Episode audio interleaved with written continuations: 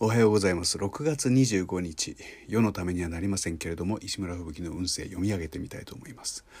運勢は良くもなく悪くもない日です。いつもと変わりのないこんな日には未来のことを考えましょう。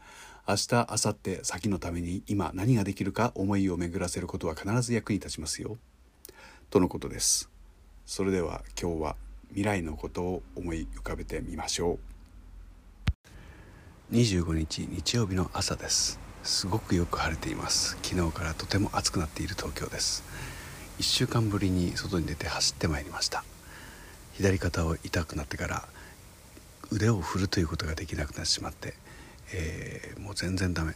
走るなんてとってもないみたいな感じだったんですけれども3日目ぐらいつまり水曜日を過ぎて、えー、あたりからだんだんと肩の痛みが減って腕を振ることができるようになってきていました。